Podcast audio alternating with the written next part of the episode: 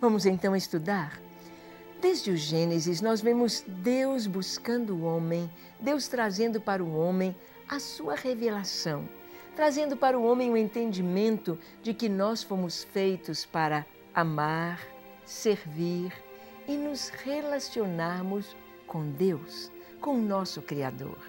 Nós vamos ver como Deus veio em busca do homem, nós vamos ver como Deus conversa com o homem, vamos ver como Deus dá tarefas ao homem, vamos ver como Deus tem um plano para cada pessoa.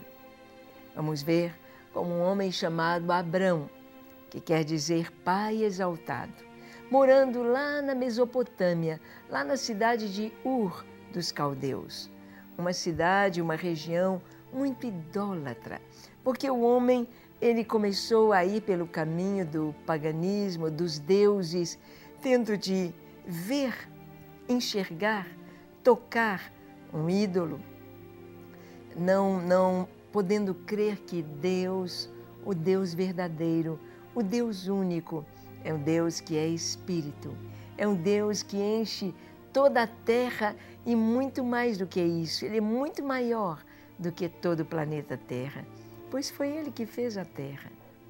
Ele é o Criador de todas as coisas, ele é o Senhor. Ele tem o seu nome, o seu nome como Deus El Elohim. Nós vamos ver este Deus, ah, Abraão conhecendo como Deus Altíssimo, o Deus que é o Todo-Poderoso, este Deus Criador, este Deus que ama o homem e veio em busca dele. E na história de Abraão, a Bíblia nos diz que Deus se revelou a Abraão e Deus o chamou para sair da sua terra, sair da sua parentela e vir para um lugar que o Senhor lhe mostraria. Ou seja, Deus está dando uma dinâmica para Abraão de que cada dia está nas mãos do Senhor. Ah, como é importante para nós entendemos esta dinâmica de Deus, de que cada dia, como Jesus nos ensinou a orar, dizendo: O pão nosso de cada dia, dá-nos hoje o pão de cada dia. Deus quer ser este Deus de cada dia. Este Deus que conversa, este Deus que está conosco, este Deus que nos fala, este Deus que nos instrui cada dia. Abraão conheceu Deus. Abraão creu em Deus. Abraão obedeceu a Deus e ele saiu da sua terra e ele foi caminhando e desceu por toda, por toda aquela nação, aqueles países de Canaã e veio até onde o Senhor mandou que ele estivesse. Ali Deus mandou que ele caminhasse, olhasse para o norte, sul, leste, oeste, dizendo: Toda esta terra eu darei a ti e à tua descendência. Anda na minha presença e ser perfeito. Abraão conheceu Deus. E aqui nos diz em Gênesis 12, do verso 7 ao 9, está escrito assim: Apareceu o Senhor a Abraão e lhe disse: Darei à tua descendência esta terra. Ali edificou Abraão um altar ao Senhor que lhe aparecera. Passando dali para o monte ao oriente de Betel, armou a sua tenda, ficando Betel ao ocidente e Ai ao oriente. Ali edificou um altar ao Senhor e invocou o nome do Senhor. Depois seguiu Abrão dali, indo sempre para o Negev. Nós vamos ver Abraão caminhando, Abraão se deslocando, Abraão armando tendas. Em momento algum, Abraão construiu um palácio, uma mansão. Em momento algum, ele morou numa casa de alvenaria uma casa de madeira, de cedro, uma casa de pedras, uma casa, podemos dizer, uma estrutura sólida, porque Deus o chamou como peregrino, mostrando-lhe aquilo que ele tinha reservado para ele e a sua descendência. E nós vamos ver Abraão caminhando quase como um nômade. Vem, Abraão. E aqui e ali, onde Deus se revela a Abraão, ele levanta um altar. Ele adora ao Senhor. Ele se prostra diante do Deus vivo e verdadeiro, o Deus invisível, o Deus que possivelmente também lhe aparece em teofania, o Deus que possivelmente lhe aparece também como um anjo, como, por exemplo, na história de Sodoma e Gomorra, o Senhor veio com mais dois anjos em forma humana, em forma humana, numa teofania, e falou com Abraão. Mas ele sabia que era Deus. E aqui diz: apareceu o Senhor a Abraão e lhe disse: A ti darei esta terra e a tua descendência. A ti e a tua descendência. Hoje tem tanta briga por causa daquela terra. Ali na faixa de Gaza, Palestina, tanta briga, mas a terra pertence ao Senhor. Ele a dá para quem Ele quer, Ele faz dela o que Ele quiser, e nos diz a palavra que Deus falou a Abraão: darei à tua descendência esta terra. E nós temos visto que, custe o que custar, haja o que houver, falem o que quiserem, a palavra de Deus se cumpre. A palavra de Deus se cumpre e se cumpre de uma maneira absolutamente precisa. A palavra de Deus. Abraão então ouve o Senhor dizer: A ti darei esta terra. E a primeira coisa que Abraão faz diz: Ali edificou um altar ao Senhor. Edificar um altar significava adorar. Edificar um altar era para colocar sobre o altar uma oferta. Uma ovelha, um novilho, pombos, animais, uma oferta ao Senhor. E nós sabemos o preço desta oferta. Sabemos que não é barato uma ovelha, um novilho, um boi, uma cabra, um bode, que era o que eles ofereciam em holocausto ao Senhor. Abraão ali levantou um altar.